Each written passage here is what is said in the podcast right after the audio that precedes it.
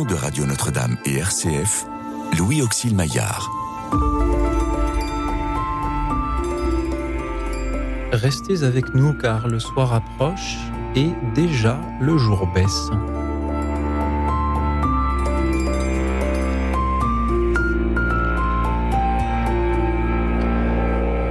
Bonsoir à toutes, bonsoir à tous, chers amis, chers auditeurs. En ce début de carême, je vous propose ce soir de nous parler des épreuves que vous avez pu traverser et même surmonter. Témoignez-en en nous appelant au 01 56 56 44 00. Votre témoignage, votre méditation de ce soir sera pour euh, tous les autres auditeurs l'occasion de s'en inspirer pour euh, eux aussi surmonter ces épreuves de la vie. Parlez-nous d'une grande épreuve douloureuse ou d'un petit tracas dont la confrontation est quand même instructive. Parce que il y a ces grandes épreuves de la vie, en effet, mais il y a aussi des petites choses qui parfois nous contrarient et que l'on surmonte.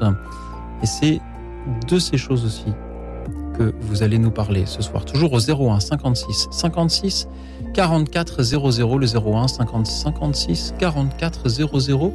Merci pour vos appels, vos témoignages, vos méditations de ce soir. Merci à ceux qui nous suivent en direct sur la chaîne YouTube de Radio Notre-Dame et merci à notre invitée Blanche Streb. Bonsoir. Bonsoir. Blanche, vous êtes éditorialiste chez RCF le vendredi. Certains de nos auditeurs vous connaissent donc déjà. Vous contribuez aussi à l'ETEIA. Vous êtes aussi euh, directrice de la formation euh, à Alliance Vita, mais ce n'est pas du tout pour ça que vous êtes venue ce soir.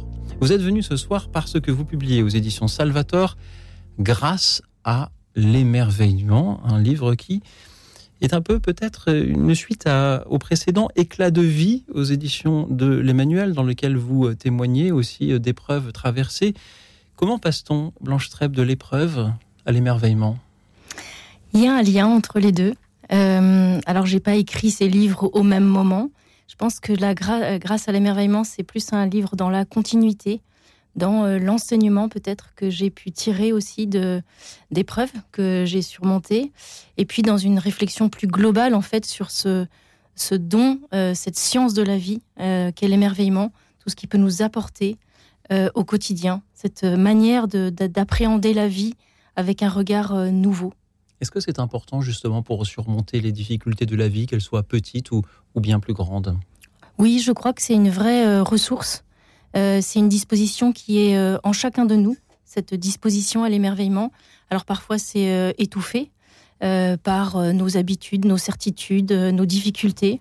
Et puis parfois, bien il y a quelque chose qui arrive dans notre vie, dans des petites choses de, tous les jours même, hein, qui nous remet dans cette disposition dans cette euh, ouverture, dans ce, regard qui se renouvelle et qui finalement euh, nous donne euh, de, voir le, le merveilleux dans l'ordinaire. Qu'est-ce que le merveilleux que vous y voyez dans l'ordinaire? Comment définir ce merveilleux et donc cet émerveillement? Le merveilleux, c'est c'est ce qui, ce qui nous permet de, de, de voir au-delà de ce qu'on voit, d'aimer ce qui nous entoure. Enfin, c'est une manière de, d'appréhender la réalité qui est déjà là, mais un peu autrement. Euh, c'est euh, c'est un regard qui se dépose, c'est euh, une ouverture à la grâce aussi. Pensez-vous qu'à notre époque, on ne s'émerveille pas assez? Je crois qu'on s'émerveille pas assez. Oui, vraiment. je crois qu'on est une époque qui est beaucoup dans la maîtrise, dans la tentation de vouloir tout comprendre, tout démontrer, tout expliquer. on est aussi happé par nos modes de vie euh, écranisé derrière les écrans. Et voilà, on a peut-être euh, plus. Je, crois qu'en fait, on a. J'aime bien dire que on a des yeux mais on voit pas, des oreilles mais on n'entend pas, et on a du temps mais plus d'attention. Ce qu'on a beaucoup perdu, je crois, c'est cette, c'est l'attention, cette capacité à voir. Et cette euh, capacité à en témoigner aussi, est-ce que c'est important euh, de, témoigner euh, justement, que ce soit dans un livre comme vous l'avez fait, Blanche Trèbe, ou peut-être à, l'antenne de cette émission dans, quelques instants? Je crois beaucoup à la force du témoignage. Euh, j'apprends beaucoup de, grands témoins. je crois qu'on a tous des choses à nous enseigner les uns aux autres, que ce soit pour des grandes choses, et que ce soit aussi dans la manière de, de, vivre certaines petites choses du quotidien. Je crois qu'on a beaucoup à s'apporter les uns aux autres et que le, témoignage édifie mhm. aussi bien celui qui l'entend que celui qui le prononce, parce que quand on partage quelque chose, on, réfléchit à ce qu'on dit, on le vit aussi autrement. On a beaucoup à, recevoir euh, les uns des autres? Est-ce qu'on a aussi à, veiller les uns euh, sur les autres Ce soir, nos auditeurs vont témoigner de ces épreuves qu'ils ont surmontées. Avons-nous une part de responsabilité dans, les épreuves de notre voisin, de notre prochain? Oui, vraiment. On a effectivement à veiller les uns sur les autres, euh, dans, la mesure de nos capacités, bien sûr. Et on a aussi à veiller sur euh, l'espérance. Euh, voilà, c'est quelque chose de précieux à cultiver et à, se témoigner aussi. Nous sommes entrés en carême. Est-ce le bon moment, ce temps de carême, pour réfléchir à, l'émerveillement et à la manière dont il peut nous aider à surmonter les, petites ou les grandes épreuves de la vie? Oui, c'est vraiment un bon moment, puisque c'est un moment où intérieurement on peut décider de renoncer à certaines choses, euh, euh, voilà, de plus poser euh, son téléphone, par exemple. Donc oui, c'est un bon moment pour se recentrer sur l'essentiel. Et donc oui, effectivement, penser l'émerveillement, penser l'espérance aussi qu'on attend au, bout de ces 40 jours et qui ne manquera pas d'arriver. donc oui, c'est un beau moment de, pour se recentrer. On peut poser euh, son téléphone après, bien sûr, avoir témoigné dans, dans l'émission, puisque l'émission est ce que les auditeurs en font. Nous, euh, nous ne sommes là que pour euh, leur tendre le micro. Et si nous posons là un peu les bases du sujet, c'est en attendant que les premiers appels arrivent. Est-ce qu'il y a, Blanche Trèbe, une manière chrétienne de surmonter les épreuves et de, de s'émerveiller? Je ne sais pas s'il y a une manière chrétienne, en tout cas, il y a des ressources chrétiennes pour nous aider à surmonter. Euh, d'abord, euh, il y a cette euh, grande espérance qui nous habite en tant que chrétiens, cette grande espérance que Dieu est avec nous tous les jours, cette conscience finalement que Dieu est dans l'histoire humaine et dans notre propre histoire. et puis, bien, c'est toute euh, cette force au fond que nous donne aussi euh, la foi. Euh, voilà, cette espérance qui se vit au quotidien, qui nous donne voilà de une, confiance en fait. Ça n'enlève pas l'épreuve, mais ça peut donner de voir au-delà de l'épreuve, de savoir qu'il y a toujours du possible, même quand on sent que voilà l'épreuve est difficile. oui, c'est justement ce dont les auditeurs vont, vont, nous parler. Parmi ces ressources chrétiennes dont vous nous parlez, il y a bien sûr euh, vos propres livres. Éclat de vie, je le redis, aux éditions de l'Emmanuel, grâce à l'émerveillement, édité par euh, Salvator. À qui les adressez-vous, ces livres? Qui euh, aujourd'hui aurait tant à gagner à les lire? J'ai envie de dire tout le monde si j'ai envie d'en vendre beaucoup. mais mais euh, je connais pas encore bien le, mon lecteur de, Grâce à l'émerveillement parce que j'ai pas encore eu énormément de retours. Il vient juste de sortir, mais j'ai eu des beaux quelques beaux retours, en tout cas déjà euh, euh, de, journalistes. En revanche, pour euh, Éclat de vie, j'ai un, classeur énorme de messages, de très beaux messages, des messages parfois manuscrits. J'ai vraiment reçu des tas et des tas de témoignages et je crois qu'en fait, ce qui a beaucoup rejoint mon lecteur, c'est cette manière que j'ai pu avoir de parler en vérité, en fait, sans, sans guimauve, sans ouais, sans, sans, éluder en fait les difficultés. Et je crois qu'on a besoin d'entendre euh, euh, dans nos vies euh, des paroles un peu de vérité. Mhm. Que oui, la vie est dure, que oui, il y a des trucs difficiles, mais qu'on peut aussi s'en sortir, qu'il y a des moyens, des, des, des, ressources qui existent. Et hum, je crois que ce livre parlait beaucoup à notre humanité commune, en fait. ça parle de deuil, d'épreuve, de pardon, euh, et je crois que ça a rejoint énormément de personnes parce que tout le monde vit des difficultés en fait. Et donc c'était euh, au-delà de mon histoire singulière quelque chose qui a beaucoup rejoint le cœur, euh, le cœur des lecteurs.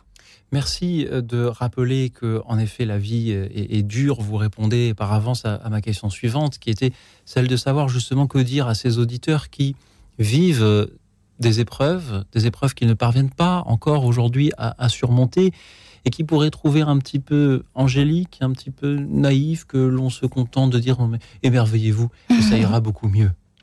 Oui, on pourrait, on pourrait trop vite croire que l'émerveillement c'est quelque chose de naïf, mais je crois que c'est carrément le contraire en fait de la naïveté.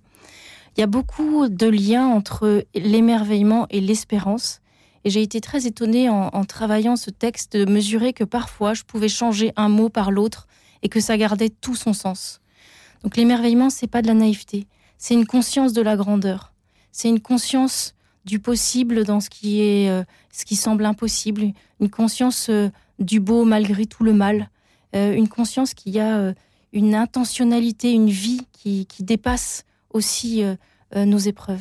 Et c'est tout à fait de cette manière que je m'émerveille chaque soir des appels, des témoignages, des méditations de nos auditeurs. Et sans plus attendre, je vous propose de commencer avec Nathalie qui nous appelle de la Drôme. Bonsoir Nathalie. Bonsoir. Merci Nathalie d'être avec nous. Racontez-nous votre expérience. Eh bien, euh, donc je suis plutôt habituée aux situations plus ou moins difficiles. Je n'ai, comme la majorité des gens, jamais trop été épargnée. Et puis, euh, il me semblait euh, avoir trouvé un équilibre de vie et vivre heureux avec ma petite famille et ma grande famille, puisque je suis d'une famille de trois sœurs, d'une fratrie de trois sœurs. Et puis, un jour, j'ai vécu une grosse trahison de la part de et mes deux sœurs et leur mari que, à laquelle je ne m'attendais pas du tout. Donc ça a été très très difficile euh, à vivre pour moi et c'est difficile euh, encore aujourd'hui puisque j'en souffre euh, au sens propre comme au sens figuré. Et la deuxième grosse difficulté, c'est que jamais rien n'a été fait de leur part pour essayer d'arranger les choses. Donc euh, sans être en position de force, il m'est compliqué de faire euh, quelques démarches que ce soit pour, pour arranger les choses, si je puis dire. ce que j'ai quand même tenté, mais ça a été un peu un échec parce que tout était contré face à ce que je pouvais essayer de communiquer. Donc voilà, ça a été un peu difficile et ça l'est toujours pour moi aujourd'hui. Nathalie, merci beaucoup pour votre présence parmi nous. Il y a beaucoup de choses dans ce que vous nous dites. Il y a quand même ce mot d'espoir que vous prononcez. Il y a ce mot de pardon aussi. Et puis je lis sur la petite fiche que le standard m'a préparée que il ne faut peut-être, pardon si je transforme vos propos, mais qu'il ne faut peut-être pas chercher à tout comprendre. Est-ce ce que vous vouliez aussi nous dire? Oui, oui, c'est ça. Euh, alors, euh, je pense que je pense que des choses se passent malgré moi et malgré nous. Je pense que je pense que Dieu est euh, est à l'œuvre euh, voilà, dans les profondeurs et que quelque chose euh, se passera euh, un jour. Je pense qu'il y a, on, peut quand même essayer d'espérer et de croire en un mieux possible, en la capacité d'aimer et d'ouverture des gens, notamment de, mes sœurs et de mes beaux-frères, même si les choses restent restent compliquées. mais je, je, malgré tout, j'essaye de faire preuve de, de résilience et je continue secrètement à espérer que que oui, que dans les familles, le pardon euh, est possible, parce que je crois que la, vie de famille et les, situations familiales sont compliquées dans toutes les familles, quasiment. Donc euh, voilà, malgré tout, je continue à espérer. Euh, je n'espère pas naïvement. naïvement. Merci beaucoup, Nathalie Blanche Streb. Que vous inspirent ces paroles? Le mot qui m'a frappé, c'est le mot de trahison qui a été prononcé par Nathalie. Euh, la trahison, c'est quelque chose d'extrêmement douloureux, je pense. Euh, c'est une, voilà, une entrave à, la relation, une entrave à la confiance. Donc, euh, c'est de l'ordre de la blessure profonde, je pense. ce que j'entends aussi, c'est que c'est difficile de, cheminer quand la relation est, à, à, sens unique. et et c'est vrai que c'est difficile d'avancer euh, sur un chemin de pardon qui a été prononcé aussi quand euh, c'est aussi à sens unique. Et c'est là où le pardon euh, doit venir d'ailleurs, en fait, doit venir de plus grand, de, de au-delà. Et que c'est quelque chose qui se joue du coup dans, dans, le cœur de la personne qui est blessée. ce, désir, ce désir de pardonner qui n'est pas facile, mais qui est une, une source de paix et qui au-delà de, l'histoire singulière euh, euh, de Nathalie que finalement on ne connaît pas. Mais ce que je me dis, c'est que quand on réussit à, avancer sur le chemin du pardon, eh bien, ça, brise quelque chose de l'ordre du mal en fait qui est en jeu et qui peut, sur le long terme, en fait, être un chemin de paix plus, plus large et plus global que les histoires singulières. Je crois beaucoup à, à cette force du pardon au-delà de l'histoire singulière dans, voilà, dans le chemin de, de, chaque personne. Merci, Nathalie. Et le, alors si je peux rajouter, c'est simplement que donc c'est que en fait ça a eu un effet euh, traumatisant, c'est-à-dire que j'ai réagi physiquement et psychologiquement comme un traumatisme. J'ai des flashs, des insomnies, euh, etc. Et mm, pour faire face aux situations d'aujourd'hui dans lesquelles je les côtoie, je me dis qu'en fait les choses euh, ne m'appartiennent pas dans la mesure où, comme c'est au-delà de mes forces, je crois que je, peux, je ne peux que essayer de moi-même me laisser aimer, donc par euh, par Dieu notamment, pour euh, puisque je suis chrétienne, et aussi euh, essayer de, de de les aimer de l'amour de Dieu, que de l'amour que Dieu a pour eux. je me dis que ça, ça, ça peut être une piste, en tout cas pour moi, dans la situation dans laquelle je suis. Merci Nathalie. Merci. Eh bien, pour... Merci à vous. Merci pour vos belles paroles qui, j'en suis sûr, inspireront beaucoup euh, de nos auditeurs. Nous débutons notre émission avec le témoignage euh, d'une épreuve dont l'histoire n'est pas terminée, une épreuve que euh, vous n'avez pas encore, Nathalie, totalement surmontée. Je vous souhaite d'y parvenir et peut-être que d'autres témoignages par la suite dans l'émission, nous parlerons davantage de la manière dont justement on peut surmonter une épreuve, toujours au 01 56 56 44 00. Dites-nous, chers auditeurs, qu'est-ce qui vous a aidé? Dites-nous ce qui vous a aidé à sortir de l'épreuve, quelle main vous a été tendue, quelle pensée, peut-être quelle lecture, quel voyage?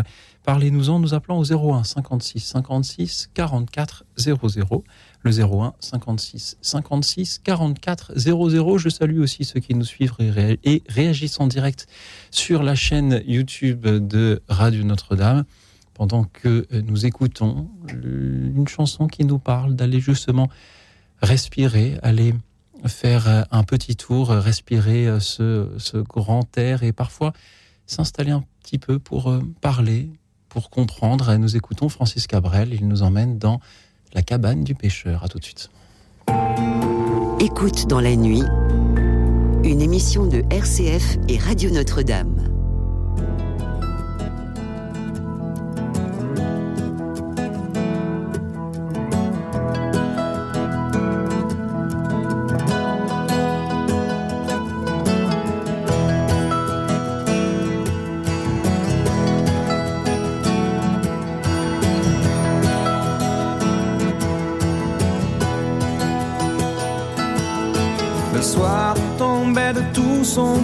Au-dessus de la rivière. Je rangeais mes cannes, on ne voyait plus que du feu. Je l'ai vu s'approcher la tête ailleurs dans ses prières. Il m'a semblé voir trop briller ses yeux.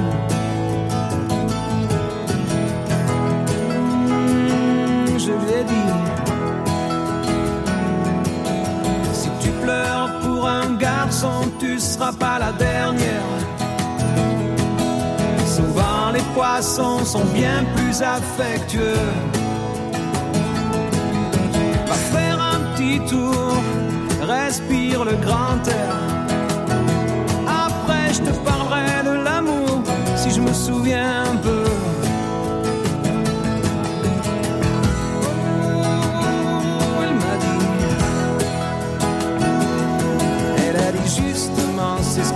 savoir. Et j'ai dit, viens t'asseoir dans la cabane du pêcheur. C'est un mauvais rêve, oublie-le. Tes rêves sont toujours trop clairs ou trop noirs. Alors viens faire toi-même le mélange des couleurs. Sur les murs de la cabane du pêcheur, viens t'asseoir.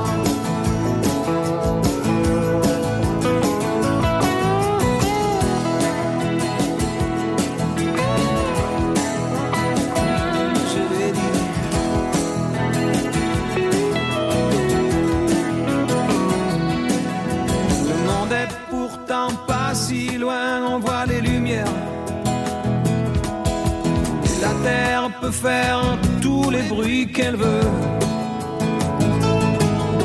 Y a sûrement quelqu'un qui écoute là-haut dans l'univers. Peut-être tu demandes plus qu'il ne peut.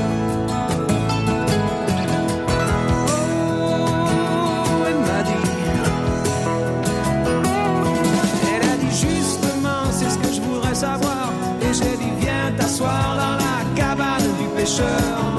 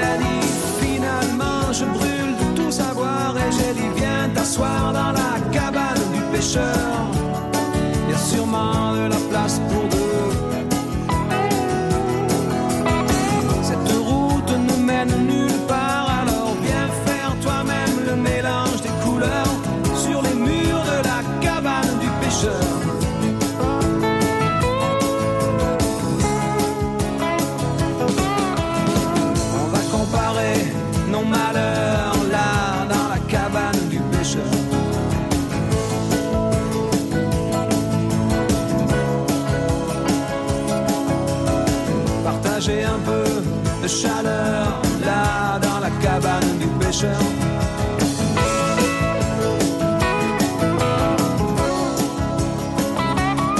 Moi, j'attends que le monde soit meilleur là dans la cabane du pêcheur.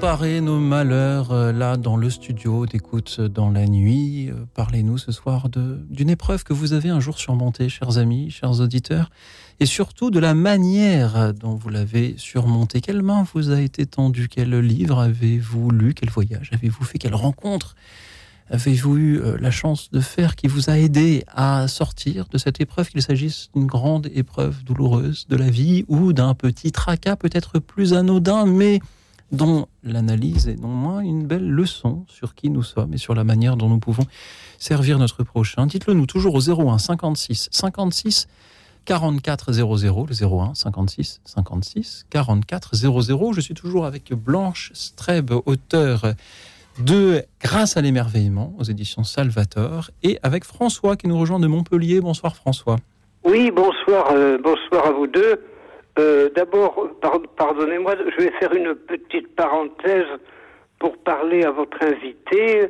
Euh, J'ai été très touché par ce qu'elle a dit et je voulais dire que personnellement, je parlais récemment à un, ami euh, commerçant athée qui me demandait mais qu'est-ce qui vous pousse à croire toutes ces choses-là?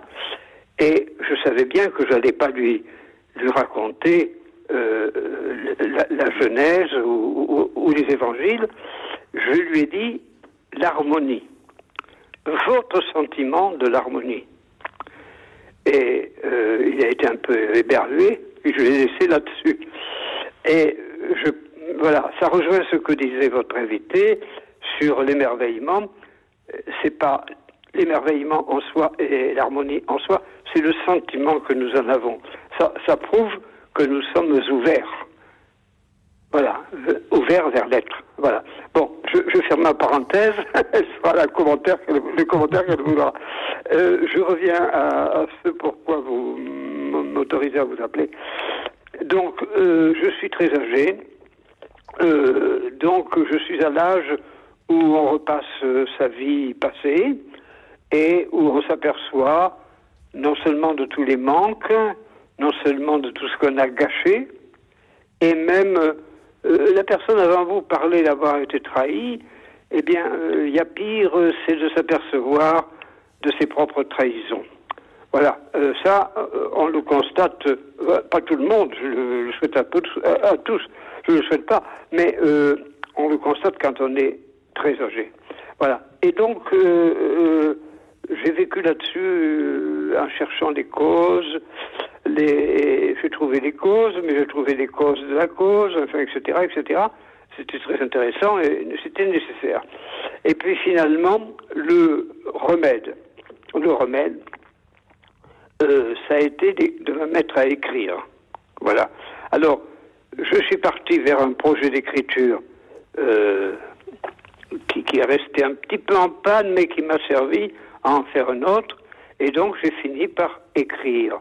Et euh, je vous dirai peut-être pas ce que j'écris.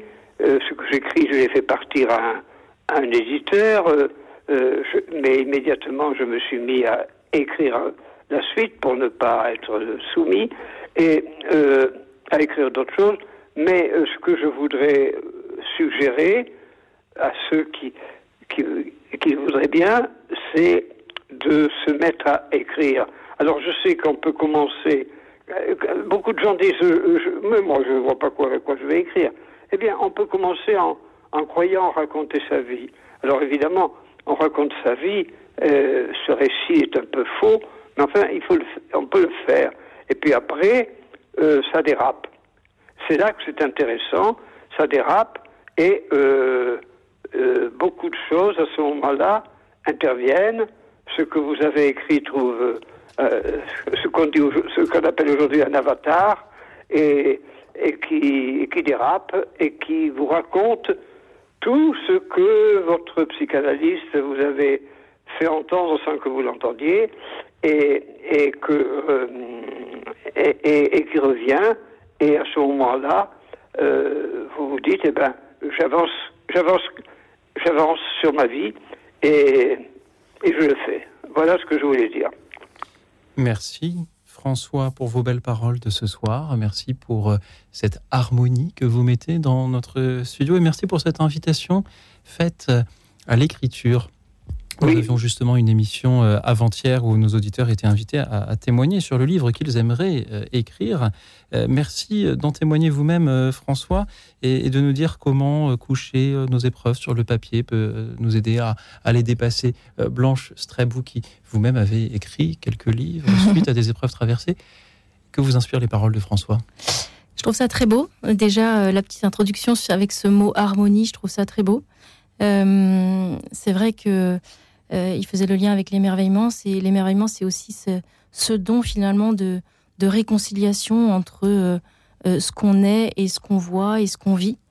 Donc voilà, c'est très beau ce mot d'harmonie. Et puis, je crois beaucoup à, à l'écriture aussi, non seulement parce que moi je suis écrivain et j'aime beaucoup écrire et je crois vraiment à la puissance de l'écriture pour plein de raisons. Parce que d'abord, quand on fait l'effort de mettre des mots sur nos, des mots M-O-T-S sur nos mots M-A-U-X, il se passe quelque chose.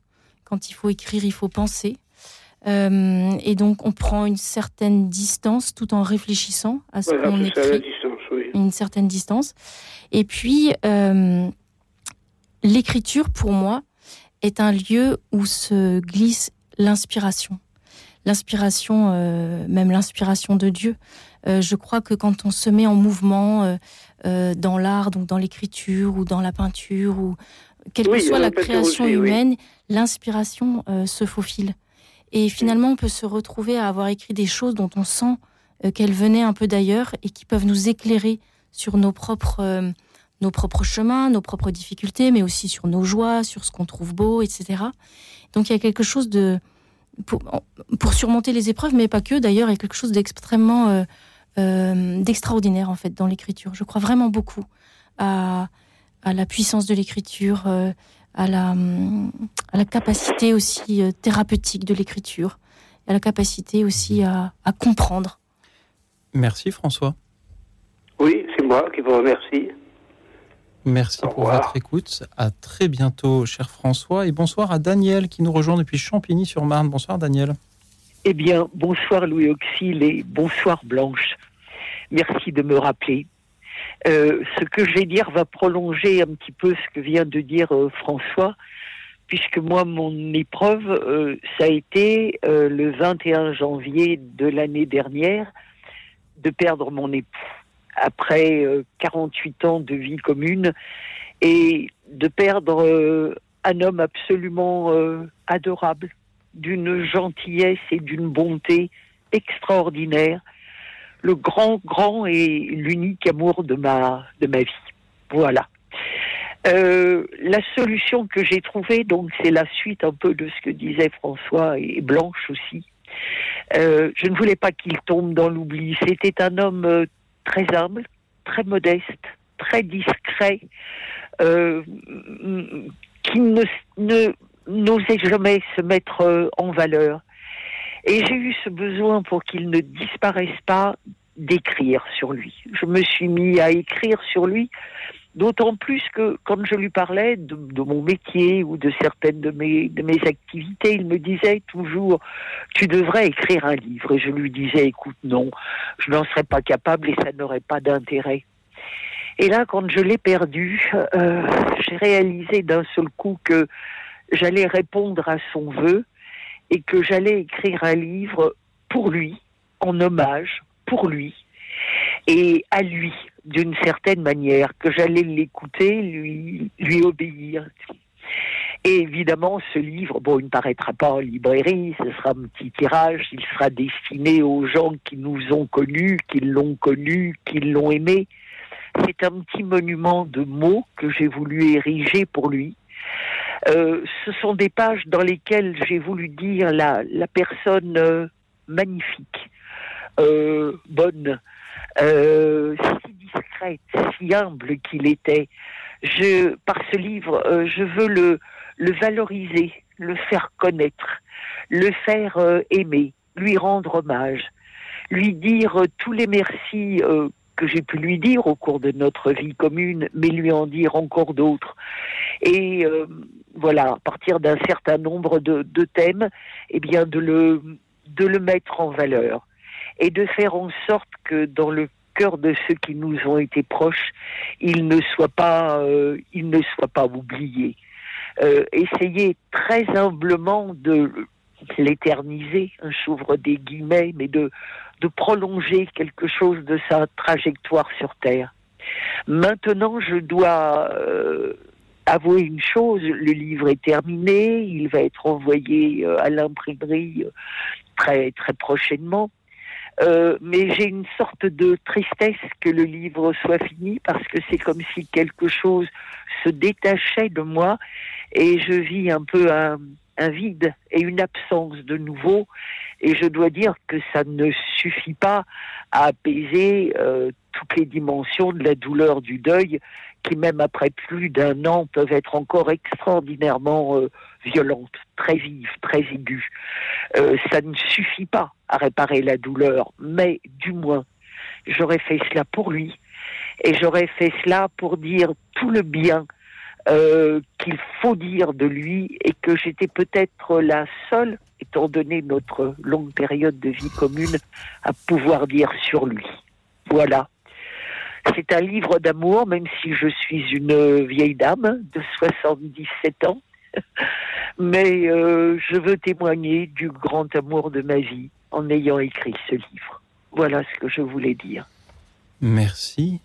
Daniel, cet amour semble continuer à vivre par le livre que vous en avez fait et par euh, les belles paroles que vous nous offrez. Ce soir, peut-être pourriez-vous songer à, à, à, un tome 2, même s'il faut pour oh, cela oui, transformer votre défunt mari en, en, un personnage romanesque, en plus d'être romantique, à qui vous feriez vivre de, de grandes aventures palpitantes. Euh, Daniel, merci d'être avec nous. Euh, Blanche Streb, que vous inspirent ces paroles? Oh ben, Je trouve ça extrêmement touchant. Euh, ça me rappelle aussi ma propre grand-mère qui a aussi écrit euh, euh, sa vie et sa vie avec son mari pour voilà transmettre comme un héritage au-delà de l'hommage comme un héritage pour laisser effectivement une trace de de, de, de, ceux qu'on a aimés. je trouve ça vraiment très beau ce, ce besoin qu'on a de, de maintenir le lien avec ceux qu'on aime par différents moyens comme par exemple l'écriture c'est beau parce que ça nous dit, euh, ça nous dit que par les mots euh, qui sont écrits, mais au-delà, c'est plutôt par l'amour qui est vécu, euh, bien que cet amour demeure en fait, que cet amour demeure par-delà la mort, et qu'il y a quelque chose là de l'ordre de, je pense, de la communion des saints, voilà, donc je trouve ça très beau. Merci encore à vous, Daniel, pour vos magnifiques paroles. Et merci à Jean-Louis qui nous rejoint depuis Massy. Bonsoir Jean-Louis. Bonsoir Alexis bonsoir. C'est Blanche, je crois. C'est elle. Voilà. Bon, eh ben moi, euh, j'ai eu un tas d'épreuves. Euh, on n'a pas été épargné par, par, par, la vie, mon épouse et moi d'ailleurs. Mais la plus grosse épreuve que j'ai eue, euh, c'est à la suite de plusieurs épreuves d'ailleurs.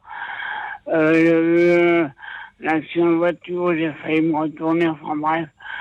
Euh, mais qui a occasionné la plus grosse épreuve, c'est le décès de mon père, où il est vu mourir sous mes yeux et surtout expirer. Hein. Euh, étant de voyage, maladie, enfin, a de couleur, enfin, c'était affreux.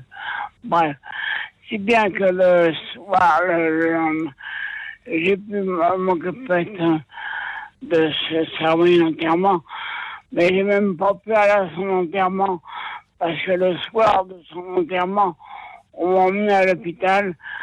Euh, je croyais que c'était la fin des temps. Mhm. Euh, le docteur m'a emmené directement à l'hôpital. Je ne sais plus comment je m'appelais, enfin bref. Et là, après, toute la nuit, j'ai pu dire que c'est plutôt un délire mystique que j'ai fait. On m'a jamais dit ce que j'avais eu exactement, enfin bon, ça paraît plutôt comme ça. Parce que toute la nuit, j'ai entendu dans ma tête hein, des bombardements, tout ça, etc. Et je me réveille le matin. C'était dans une grande lumière, dans la paix énorme. Je me suis dit, je suis au ciel. Fait la fin des temps, je suis au ciel. Tout d'un coup, j'entends une voix qui me dit, voulez-vous vous rhabiller? Oh, je dis là, je suis plus dans la bonne direction. je ne dois pas être au ciel là. Alors, et, dans les secondes, dans les secondes qu'on suivit, alors là, je me suis retrouvé complètement dans une autre direction. Oui, je me suis retrouvé dans les enfers. Alors, avec, quand vous voyez au fond d'un couloir, vous voyez la tête d'Hitler, on dit là, je suis pas au mhm. paradis. Enfin bref, enfin, vous voyez, un tas de choses comme ça. Jean-Louis, oui. vous avez donc eu cette, ce, délire mystique, c'est le mot que vous avez employé suite euh, au décès de votre père survenu sous vos yeux. Comment avez-vous dépassé cela, Jean-Louis? Bah, Dépassé, moi j'ai toujours de ce délire, moi j'ai toujours demandé. Et moi j'ai toujours, dans, dans toutes les époques que j'ai eues, le Seigneur m'en a sorti. Il m'en a toujours, ils en a toujours sorti. Je dirais qu'il nous a sorti par la main. Hein? Et, bref, maintenant, je n'ai plus rien à craindre. Parce qu'il m'a toujours sorti. Alors, je dis maintenant, il peut revenir. C'est comme le Christ, quand il a été codifié. Hein? Ben, il, est monté, il est descendu d'abord aux enfers, remonté au ciel, Maintenant, on attend son dernier avènement pour qu'il revienne sur Terre. Ben, moi, il n'a plus qu'à venir me chercher pour, pour me revenir. Parce que moi, j'ai fait l'inverse. J'étais au ciel, aux enfers. J'ai mhm. plus qu'à monter au ciel. Merci Jean-Louis. Alors maintenant, je ne crains plus rien maintenant. Jean-Louis, merci beaucoup pour euh, ce que vous nous dites ce soir. Vous avez euh, vécu euh, le décès de, de, votre père sous vos yeux et on avait fait cette expérience, ce délire mystique, hein, c'est le mot que vous avez employé, avec des, euh, des, visions que l'on ne souhaite euh, à, personne, et vous nous dites, c'est euh, le Seigneur qui m'a permis de sortir à chaque fois de ces épreuves. Merci beaucoup, Jean-Louis, d'avoir été avec nous ce soir pour en témoigner. Merci à tous ceux qui continuent à nous appeler pour nous parler d'une épreuve et surtout de la manière dont ils ont pu en sortir. Merci euh, à ceux qui nous suivent, réagissent en, direct sur la chaîne YouTube de Radio Notre-Dame pendant que nous écoutons. Et c'est tout à fait à propos, suite au témoignage que nous venons d'entendre, une chanson qui nous parle justement de ces anges que nous aimerions euh, voir venir à notre secours. The Scorpions chante Send Me an Angel. Écoute dans la nuit, une émission de RCF et Radio Notre-Dame.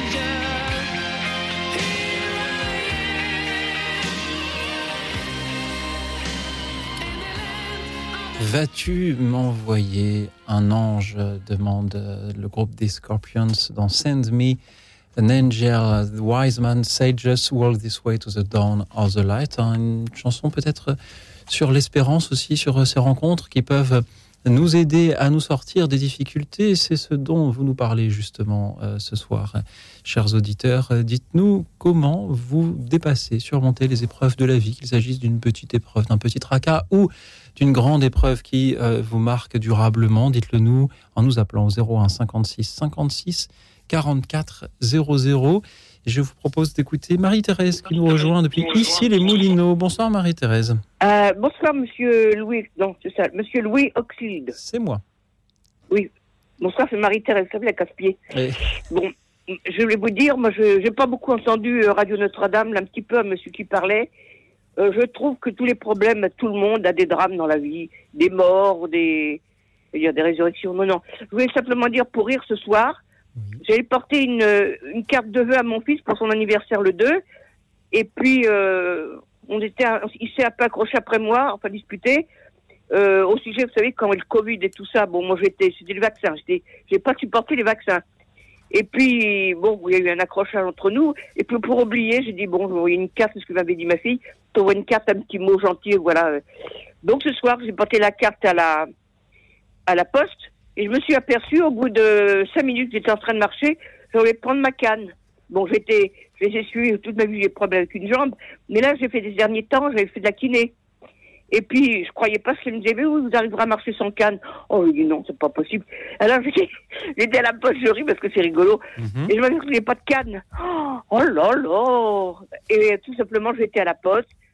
Je peux arriver à marcher tout doucement sans canne, mais euh, sous réserve, sous réserve de pas tomber, voilà. Donc c'est une belle histoire quand même, parce que je merci de... suis accidentée en 95 quand Oui. je travaillais chez les Sulpiciens, Oui. tombé des arbres, et j'ai tout le temps été euh, en surveillance, quoi, pour ça. Mais Marie-Thérèse, ça va, il n'y a pas d'opération, il n'y a rien. de nous en avoir parlé euh, ce temps soir. pour récupérer, Marie-Thérèse, d'abord, vous nous disiez que vous, êtes, que vous seriez une casse-pied, mais si vous le dites, euh, Oui, euh, bon. euh, si c'est vous des qui le, qui dites, mais permettez-moi de, de ne pas tout à fait vous croire. Euh, Ceci dit, pour une casse-pied, de pouvoir marcher sans sa canne, c'est quand même un beau signe Ah oui. de, très encourageant. hein. Euh, Marie-Thérèse, Oui. Moi j'aime beaucoup ce que vous nous dites parce que vous nous racontez comment cette dispute avec votre fils vous a rempli de, de- de volonté et de conviction et, et jusqu'à vous apercevoir que vous étiez peut-être plus libre que ce que vous pensiez, parce que finalement vous n'aviez pas besoin euh, de, de- de cette canne-là. Alors ça peut paraître très trivial, Non. mais ce que vous, moi ce que je comprends dans votre histoire, c'est que ces épreuves et c'est en particulier ces disputes que l'on peut avoir avec les proches, euh, voilà, nous, nous- peuvent nous interroger sur euh, ce que Oui. nous sommes et parfois on peut euh, penser que l'on a besoin de telle ou telle canne qui finalement nous entrave Oui. puisqu'elles nous permettent euh, d'avancer. Oui, voilà ce que moi je oui, comprends, moralement, Marie-Thérèse, oui. dans votre histoire. Euh, Blanche Trèbe, que vous inspire euh, euh, ce- cette histoire toute simple de Marie-Thérèse ce soir? Mais je trouve que c'est intéressant la manière dont euh, vous avez euh, fait le parallèle entre euh, la canne et, et, les, et les freins qu'on se met dans, voilà, parfois nous-mêmes dans, dans nos vies, dans nos difficultés. Et c'est intéressant aussi de se dire qu'effectivement, euh, d'une d'une dispute, eh bien, peut naître euh, un mouvement en fait. Voilà, réagir et se dire euh, qu'est-ce que je fais pour pour réparer, pour marcher à nouveau sur un chemin de, de, de réconciliation et de, et de fraternité dans sa propre famille. C'est intéressant. Merci beaucoup Marie-Thérèse de nous en avoir parlé euh, ce soir. Nous avons une émission où nous parlons des, des petites ou des grandes épreuves de la vie et le témoignage de Marie-Thérèse est la démonstration qu'une petite épreuve peut aussi être euh, une leçon quelque part. Euh, merci à vous encore une fois et merci à Jean-Marc qui nous appelle de Grigny. Bonsoir Jean-Marc. Bonsoir euh, Louis Auxil, bonsoir à votre invité, bonsoir à tous les auditeurs et les auditrices. Donc euh, moi, oui donc ce qui m'a permis de surmonter euh, bon, certaines épreuves que j'ai eu à, à vivre, euh, c'est tout simplement la, parole de Dieu. Donc je pourrais vous donner euh, l'exemple de deux épreuves que, j'ai eu à, vivre et de deux paroles que, j'ai trouvées dans la Bible qui m'ont été euh, un très grand réconfort euh, pour euh, vivre et surmonter ces épreuves. Alors par exemple la première, ça a été que donc vers l'âge d'une vingtaine d'années, j'ai été euh, donc exclu de, de ma famille euh, donc par mon beau-père et donc je me suis retrouvé tout seul dans la vie. Euh, donc ce, qui a été euh, très douloureux. Euh, je précise qu'à l'époque je n'étais ni croyant euh, ni chrétien. Et bah, c'est vraisemblablement à peu près à partir de cette époque que je me suis dit j'avais besoin de me raccrocher à quelque chose, donc euh, j'ai certainement commencé à rechercher Dieu, sans savoir d'ailleurs que c'est Dieu que je recherchais. hein. Mais je me suis dit c'est pas possible, il doit y avoir une, une puissance quelque part euh, qui qui était au-dessus de au-dessus des hommes qui qui bon euh, qui doit euh, en qui je peux pouvoir euh, avoir confiance m'accrocher donc je me suis mis à rechercher Dieu donc quelques années plus tard, effectivement, euh, j'ai trouvé le Seigneur. hein, je suis devenu euh, chrétien. Je me suis intéressé à la religion chrétienne et donc euh, j'ai rencontré le Seigneur. Et euh, donc par rapport à, cette épreuve, par rapport à cette exclusion euh, familiale, j'ai trouvé dans, la, Bible, c'est dans un psaume, je crois, je ne me rappelle plus lequel, euh, il est écrit euh, Si ton père et ta mère te rejettent, moi, le Seigneur ton Dieu, je t'accueille. Donc cette parole m'a vraiment été d'un très grand réconfort pour, euh, pour vivre cette exclusion familiale. Bon voilà, c'est un, exemple. Euh, deuxième exemple, euh, il y a quelques années, une dizaine d'années environ, donc euh, ma mère est décédée. Mon beau-père était décédé, je crois, un peu plus tôt. Donc ma mère est décédée, me semble-t-il, en 2012. Et j'avais un jeune frère, donc un demi-frère, qui vivait avec elle. Euh, qui avait mes coordonnées, mais euh, mon jeune frère euh, ne m'a pas informé du, du décès de ni ma sœur d'ailleurs, parce que j'ai une demi-sœur aussi. Ils ne m'ont pas informé de- du décès de ma mère, mais bon, c'est surtout mon, mon demi-frère qui s'en est occupé. Donc il ne m'a pas informé du décès de ma mère, donc je n'ai pas pu euh, citer, euh, assister donc à ses obsèques. Euh, il m'a informé de son décès, mais un peu plus tard. Bon, euh, donc euh, j'avoue que effectivement sur le coup, je l'avais un petit peu mauvaise. Euh, et là encore une fois, j'ai, j'ai- j'ai- enfin, le, Seigneur m'a, m'a donné une parole hein, euh, qu'il, qu'il avait dite lui-même euh, au cours de sa vie sur terre.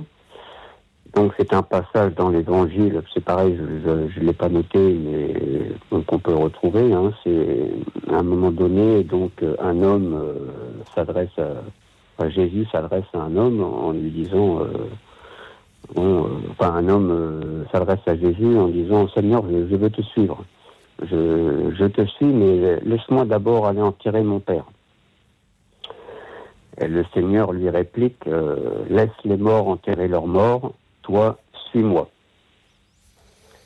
Euh, c'est pareil, cette parole m'a, totalement euh, délivré euh, de toute amertume, de toute rancœur vis-à-vis de mon frère, et ça m'a totalement délivré de, de, de ça, quoi, de, cette- de cette peine aussi de ne pas avoir pu assister aux obsèques de ma mère. Voilà. Voilà deux exemples d'épreuves que j'ai eu à traverser, de deux paroles, de, de paroles de Dieu qui, qui m'ont vraiment été d'un très grand réconfort et qui m'ont permis de surmonter euh, ces, ces épreuves. Merci beaucoup Jean-Marc de nous dire comment euh, la parole vous permet, vous a aidé, vous a permis de euh, les surmonter. Merci infiniment. C'est une invitation que vous nous faites à, à la relire, cette, cette parole. Euh, Blanche Streb, que vous inspire le témoignage de Jean-Marc Moi, je trouve ça vraiment très beau. Euh, je trouve ça vraiment très beau parce que c'est toute la douceur de Dieu, c'est toute sa pédagogie. Euh, il sait être là quand euh, on a besoin de lui. Et c'est la, la, la, la poignante démonstration que la parole est vivante, qu'elle est pour euh, chacun de nous, qu'il y a dans cette, dans cette parole une réponse à probablement tous tous nos questionnements. Et cette, cette puissance de l'Esprit Saint qui nous donne de, le lire, de recevoir, quand on en a besoin, des paroles aussi, euh, claires et aussi consolatrices que celles qu'a pu euh, avoir Jean-Marc. Je trouve ça, euh, je trouve ça poignant, je trouve ça beau. Vraiment, je, trouve ça beau. Et dans euh, le premier témoignage qu'il nous a partagé, il dit qu'il n'était pas croyant, mais qu'il était en recherche. Ça m'a fait penser à une très belle parole de, de Pascal que, que j'ai mis aussi à un moment dans mon livre. C'est euh, Console-toi, tu ne me chercherais pas si tu ne m'avais déjà trouvé. Voilà, et je trouve ça très beau en fait. On a le sentiment d'être euh, en recherche et en fait on a déjà trouvé quand on est en recherche. Et voilà, Dieu est venu confirmer cela euh, par ces paroles qu'il a été, qui lui a été donné de, lire au moment où il en avait besoin. Je trouve ça très beau. Merci encore euh, Jean-Marc d'en avoir témoigné euh, ce soir euh, de cette manière dont la lecture de la parole de Dieu vous a permis de vous a aidé à surmonter ces épreuves. Merci à vous tous qui continuez à nous appeler pour nous parler non seulement d'une épreuve que vous avez pu traverser, mais surtout de la manière dont vous l'avez surmontée. Parlez-nous de cette main qui vous a été tendue, de cette lecture que vous avez faite, de ce voyage que vous avez accompli de cette volonté que vous avez eue. Parlez-nous-en donc au 01 56 56 44 00, le 01 56 56 44 00. Je remercie Blanche Streb qui est toujours avec nous pour euh, vous écouter, vous répondre. Elle le publie chez Salvator grâce à l'émerveillement. Après avoir publié aux éditions de l'Emmanuel ces, ces, éclats de vie, je remercie aussi tous ceux qui nous suivent en direct sur la chaîne YouTube de Radio Notre-Dame, Patricia, Elisabeth, euh, Jean-Michel, Valérie, euh, Geneviève et vous tous. Merci pour euh, vos messages, pour vos encouragements, vos témoignages. Merci à tous ceux qui sont en train de continuer à nous appeler. Nous les retrouvons dans un petit instant. À tout de suite.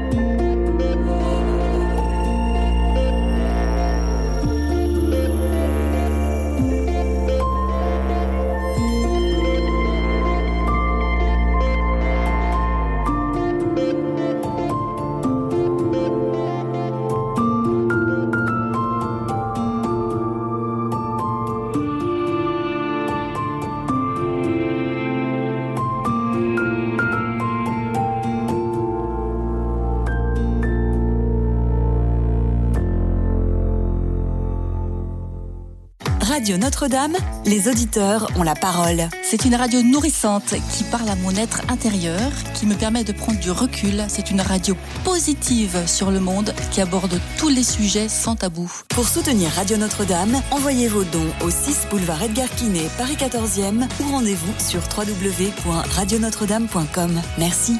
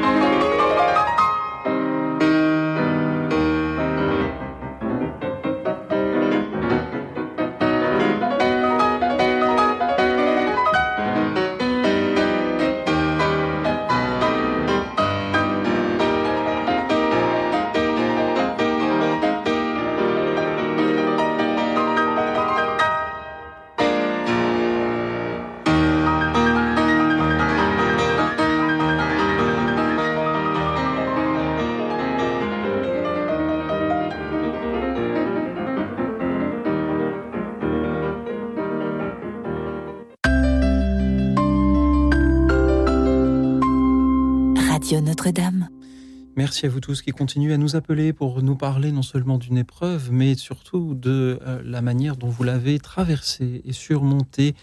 Quelle était cette épreuve? Peut-être euh, un deuil, nous en avons déjà eu euh, plusieurs, peut-être la perte d'un emploi, peut-être la perte d'une ressource, peut-être euh, l'impossibilité de suivre un choix de vie, que ce soit dans, le mariage, que ce soit euh, dans sa famille, que ce soit professionnellement. Peut-être aussi parlez-nous d'une épreuve plus, qui a l'air plus anodine, mais qui vous a interrogé sur vous-même, un projet que vous n'avez pas pu mener à bien, par exemple, euh, un talent que vous auriez aimé avoir, mais que vous n'avez jamais réussi à cultiver chez vous. Parlez-nous-en en nous appelant 01 56 56 44 00 et en nous disant surtout comment vous l'avez surmonté. Ce sera comme un conseil fait aux autres auditeurs qui traverseraient la même épreuve. Merci pour vos témoignages. Merci à Anne-Marie qui nous rejoint depuis Nantes. Bonsoir Anne-Marie. Bonsoir. Voilà, moi, euh, ce que je voulais vous dire et témoigner devant tous les auditeurs, nous avons notre troisième fille sur quatre qui a eu un cancer du larynx quand elle avait l'âge de 5 ans. Ça fait maintenant plus de 50 ans. Mais donc, euh, elle a été traitée dans un hôpital euh, euh, spécialisé en région parisienne. J'ai beaucoup aimé la façon dont la chef de service, qui était une protestante, nous a dit il faut se révolter contre la maladie. Euh, on n'accepte pas la maladie, on n'accepte pas la souffrance d'un enfant de 5 ans. Il faut se révolter. Et à côté de ça, avec mon époux, nous disions oui, il faut se révolter contre la maladie, bien sûr, mais la, la volonté de Dieu, il faut aussi l'accepter. Parce que ce qui nous a aidés, surtout, c'est se dire mais c'est pas possible. Euh, Dieu ne peut pas nous envoyer quelque chose, quelle que soit l'issue ne peut pas nous envoyer quelque chose d'impossible à vivre. Et si, on a ça à vivre, c'est parce que on, peut. Il y a la grâce de Dieu qui va nous aider. Il y a sa force qui va nous aider. Il ne peut pas nous envoyer quelque chose de mauvais. Voilà. Et alors, euh, je reviendrai aussi sur euh, la notion d'émerveillement. Euh, j'ai été un petit peu choquée quand j'ai entendu Blanche au début parler d'émerveillement, parce que c'est sûr qu'on ne vit pas de situations comme ça dans le parfait émerveillement. Cependant, les gens qui nous entouraient, eux, étaient émerveillés, ils nous le disent encore. Je crois que c'est tout ce que j'ai à vous dire pour le moment. Merci Anne-Marie. Merci pour ces, belles paroles euh, de ce soir. Vous avez eu donc cette épreuve d'un enfant qui a eu un cancer à l'âge de 5 ans. Elle est euh, toujours en vie euh, aujourd'hui. Et ce cancer, vous l'avez surmonté par le soin, bien sûr, euh, des médecins, mais aussi par, la prière. Blanche Streb, que vous inspirent les paroles d'Anne-Marie? C'est très touchant. déjà, je, voudrais dire que je crois que c'est vrai qu'il faut se révolter, en fait, d'une épreuve qui n'a aucun sens. le mal est un scandale. D'ailleurs, Dieu ne veut pas le mal. le mal est un scandale. Euh, et je crois profondément qu'il y a des épreuves qui n'ont aucun sens. Euh, il y a du sens à trouver quand l'épreuve est surmontée, quelle qu'en soit d'ailleurs euh, l'issue. Il y a du sens à trouver dans les forces qu'on aura pu recevoir des autres et trouver en soi. Il y a du sens à trouver dans, les épreuves, mais à la base, certaines épreuves n'ont aucun sens. il y a quelque chose de très fort de se dire qu'il faut effectivement se révolter tout en consentant aussi pour pouvoir avancer. Et, euh, dans l'épreuve, euh, le lien avec l'émerveillement n'est pas détruit. Euh, et d'ailleurs, je crois qu'Anne-Marie a témoigné d'une forme d'émerveillement envers les soignants, le chef de service qui a été mentionné, dans le courage qui a pu être mis pour soigner leur enfant, dans la force aussi probablement dont a fait preuve leur fille. l'émerveillement, c'est aussi dans les forces de vie, c'est dans les forces de nos âmes, c'est dans le désir de vivre, c'est dans le désir de consentir. Euh, l'émerveillement, c'est euh, tout ce qui reste euh, de beau à vivre dans la relation malgré l'épreuve. Donc l'émerveillement est présent au cœur de l'épreuve aussi. Merci Blanche pour votre écoute, pour ces auditeurs. Merci encore Anne-Marie d'avoir été avec nous. Nous allons sans plus attendre poursuivre ces échanges avec Serge qui nous appelle de l'Arbrel, près de Lyon. Bonsoir Serge. Euh, bonsoir. Oui, c'est au sujet de l'épreuve de la, sur la maladie, le cancer. Oui. En 2007, euh, j'ai eu un cancer, le cancer du côlon. Oui. Et ma mère, euh, pour pas que je panique, m'avait fait visiter à, à Lyon le musée Gadagne. Et j'avais été surpris qu'on mette déjà le XXe siècle euh, en, dans, en musée, au musée. Vous êtes-vous émerveillé dans ce musée, Serge? Oui, oui. Est-ce que, en quoi est-ce que vous diriez que la visite d'un musée vous a aidé à l'heure où, où vous souffriez de ce cancer? Ça, permet un peu de, de faire le point et puis de voir euh, bah, que à, à travers l'histoire, on n'est pas, on n'est pas grand chose, mais on, on est important. Et la maladie est aussi euh, une, leçon, une leçon d'humilité. On n'est pas grand-chose, mais on est important. Serge, merci de nous le dire. Et puis, ce soir. ensuite, je voulais vous dire aussi que Oui. j'avais acheté un livre d'une jeune femme qui, elle, euh, avait une peur bleue de, de son cancer. Mais heureusement, je ne l'ai pas lu. Il y a tant de livres que l'on achète sans jamais les lire, mais l'intention euh, y est euh, euh, déjà. Euh, Serge, restez avec nous, euh, Blanche Trèbe. Que vous inspire ce témoignage de Serge qui nous dit voilà, je souffrais d'un cancer et je suis allé trouver un peu de paix au musée Gadagne de Lyon. Ouais, Je trouve ça très intéressant euh, et c'est quelque chose de nourrissant comme pensée de se dire que euh, voilà par ce témoignage on se rend compte que au fond l'art euh, est quelque chose euh, qui dure, euh, qui s'inscrit. Il y a des œuvres d'art qui sont euh, plus que millénaires et que ça nous remet face à, l'existence, face à l'existence dans dans sa grande durée et dans sa petite durée aussi, que sont nos existences à nous par rapport à, l'histoire humaine, par rapport à l'histoire du monde, et qu'il y a une consolation aussi à trouver euh, dans cette euh, intemporalité de l'art, euh, voilà, qui nous dit aussi quelque chose de l'éternité de notre vie, Euh, parce que euh, je crois que nous vivons une vie déjà éternelle, Euh, et voilà, l'art a cet art de nous replacer dans toute l'histoire de dans toute l'histoire humaine et de nous réconcilier d'une certaine manière aussi avec la petitesse, la fragilité de notre vie. Nous sommes peu de choses, mais nous sommes importants. C'est très beau. ouais. Serge, il y a l'art. Est-ce qu'il n'y a pas aussi un peu la poésie, Serge? Euh, oui, oui, parce que j'a- j'avais acheté, un- pour confirmer à, à ma mère que j'étais calme, j'avais acheté une carte postale d'un poème qui s'appelle La Petite Espérance. Oui. Mais j'ai pas réussi à remettre la main dessus parce que il, doit être, elle doit être très bien rangée et les Et moments, on- vous on rangez bien vos les cartes choses. postales, vous avez bien raison. Mais C'est peut-être Peggy Mais j'aurais dû l'afficher. C'est euh, tout à fait euh, possible que ce soit un extrait de Charles Péguy, Le Porche du mystère de la deuxième vertu, La petite espérance, ce qui La m'étonne. petite fille Espérance. Oui, qui est la alors, grande espérance, mais qui est la petite fille Espérance. Ce qui m'étonne, dit Dieu, c'est l'espérance. Et je n'en reviens pas, cette petite espérance, espérance qui n'a l'air de rien du tout.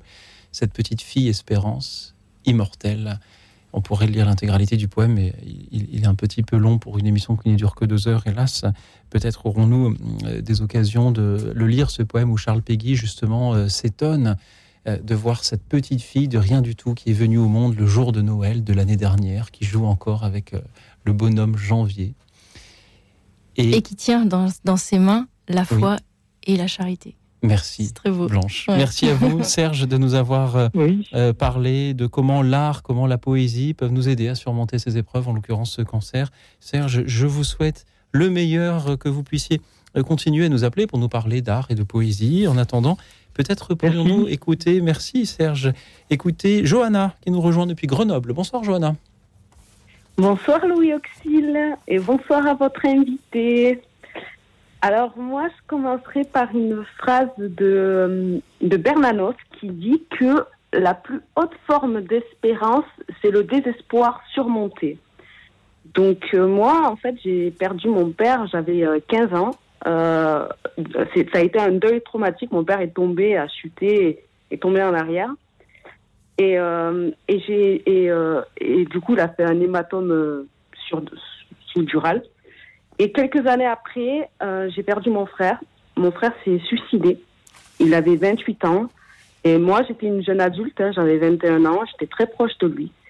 Et, et à l'époque, j'étais dans l'islam.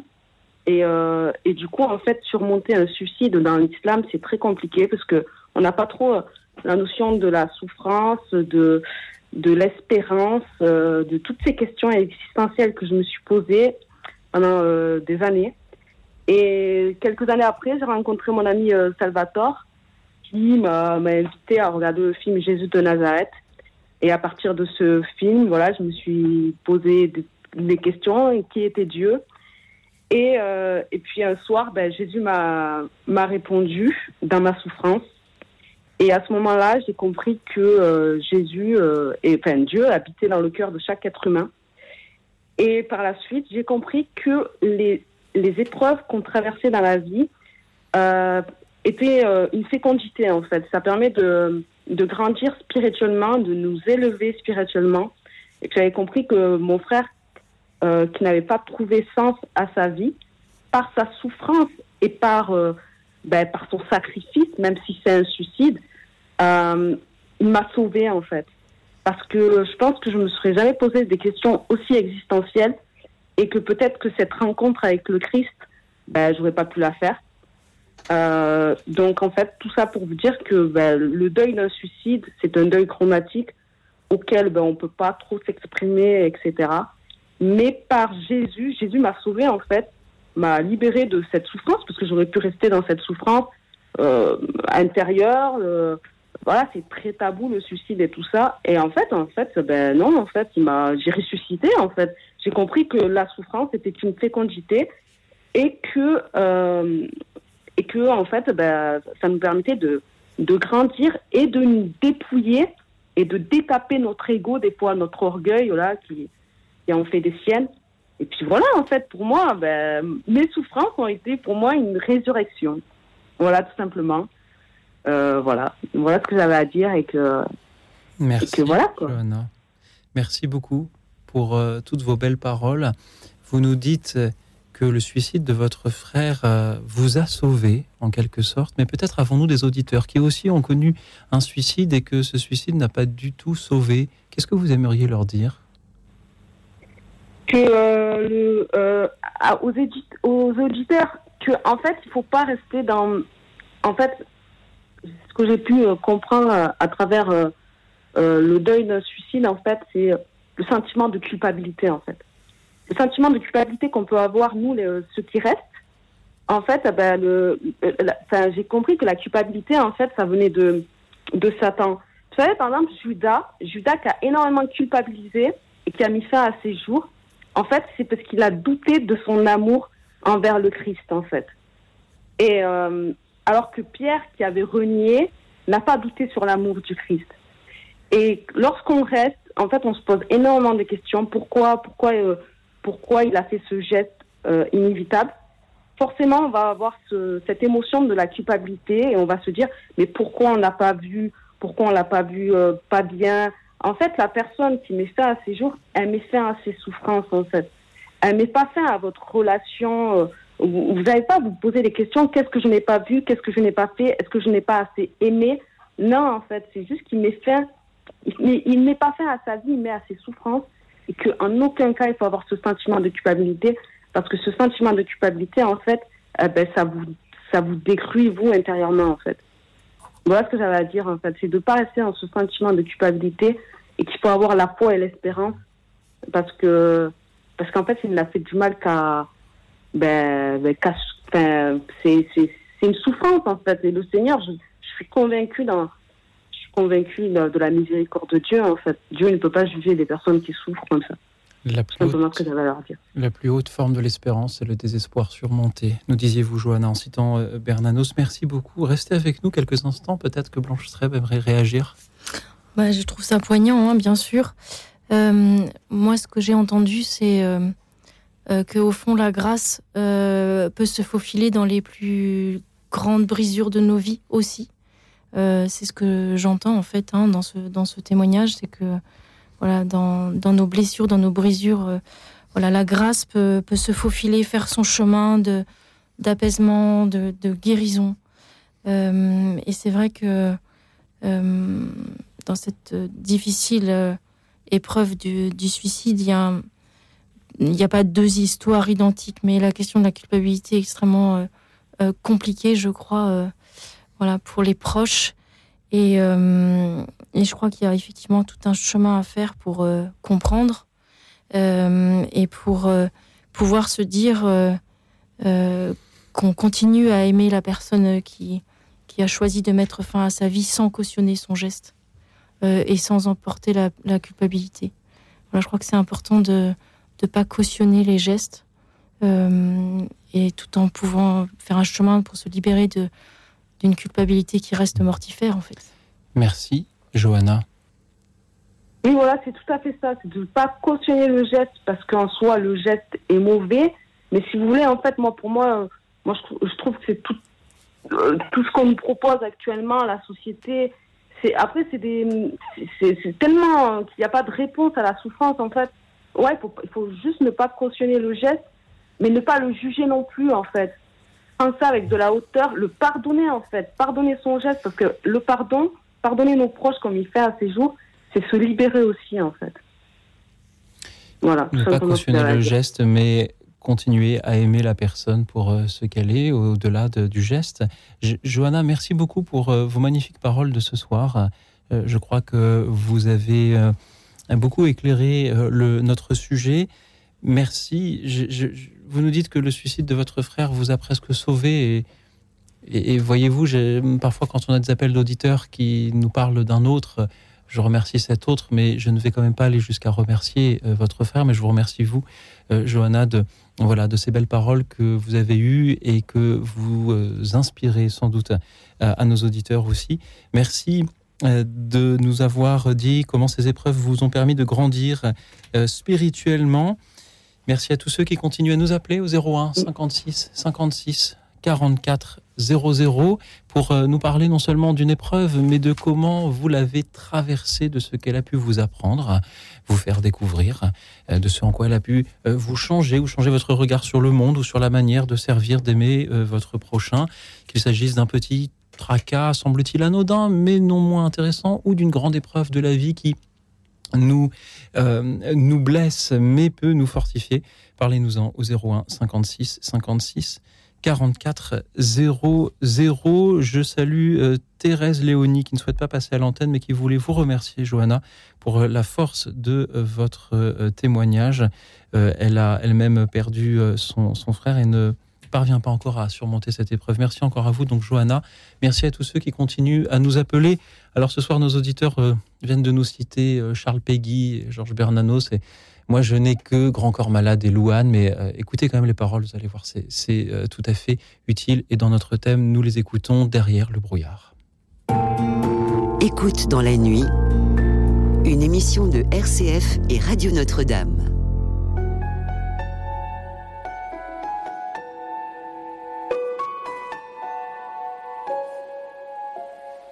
Et dans le noir, derrière le brouillard J'entends ce piano chanter, chanter l'espoir, l'envie de croire qu'on peut tout réinventer. Alors je joins ma voix encore une fois pour tenir dans l'orage. Je joins ma voix encore une fois pour trouver le courage.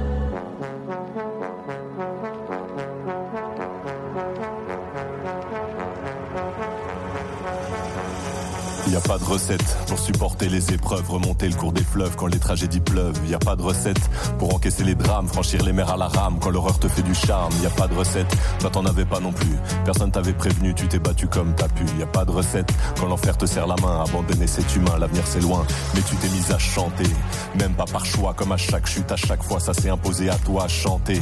Comme un enfant surpris, comme un instinct de survie, comme un instant de furie. Chanter pour accepter, exprimer, résister, avancer, progresser exister, chanter comme une résilience, une délivrance, chanter comme une évidence. Et dans le noir, derrière le brouillard, j'entends ce piano chanter. Chanter l'espoir, l'envie de croire qu'on peut tout réinventer. Alors je joins ma voix encore une fois.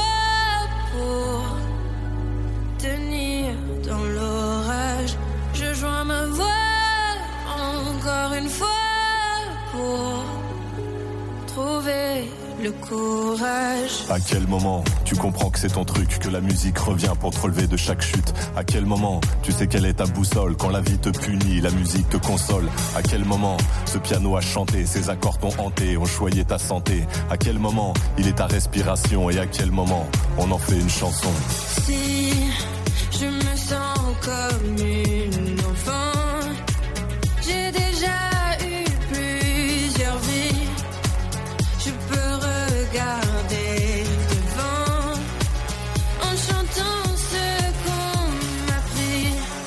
j'ai connu une sorte de brouillard et j'ai entendu ce piano au loin.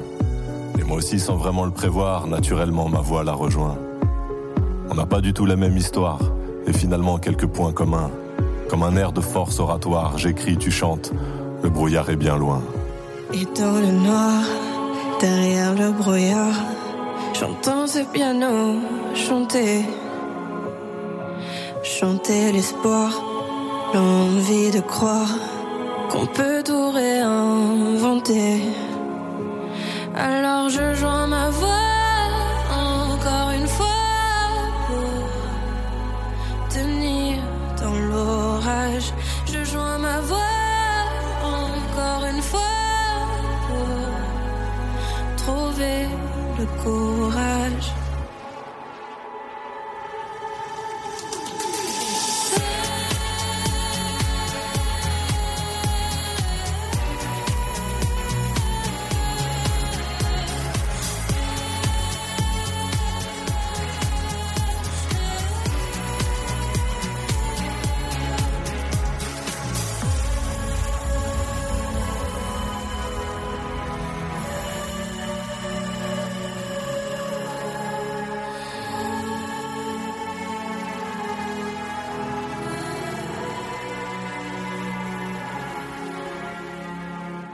Chanter pour accepter, exprimer, résister, avancer, progresser, exister comme une résilience, une délivrance, chanter comme une évidence, témoigner aussi peut-être comme une euh, résilience, même si, comme le chantait aussi Grand Corps Malade dans Derrière le brouillard avec euh, Louane, il chantait, il n'y a pas de recette pour supporter les épreuves, remonter le cours des fleuves quand les tragédies pleuvent. Alors il n'y a pas de recette, mais peut-être y a-t-il des témoignages et des idées. Merci à vous qui nous en offrez, toujours au 01 56 56 44 00, le 01 56 56 44 00. Vous nous parlez de ces épreuves et surtout de la manière dont vous l'avez surmonté. Parlez-nous de cette main tendue, de ce livre ouvert, de ce voyage, de cette rencontre, euh, de cette création que vous avez eue, de euh, ce projet que vous avez mené pour euh, vous en sortir. Merci à tous ceux qui témoignent. C'est au tour de Jeanne depuis Mâcon. Bonsoir Jeanne. Bonsoir Louis Auxil et merci pour vos émissions très intéressantes. Donc euh, moi, euh, bon, je témoigne euh, euh, de, en fait, moi aussi, mon, mon plus jeune frère s'est suicidé. Bon, il avait 38 ans. C'était vraiment un séisme un peu dans toute la famille.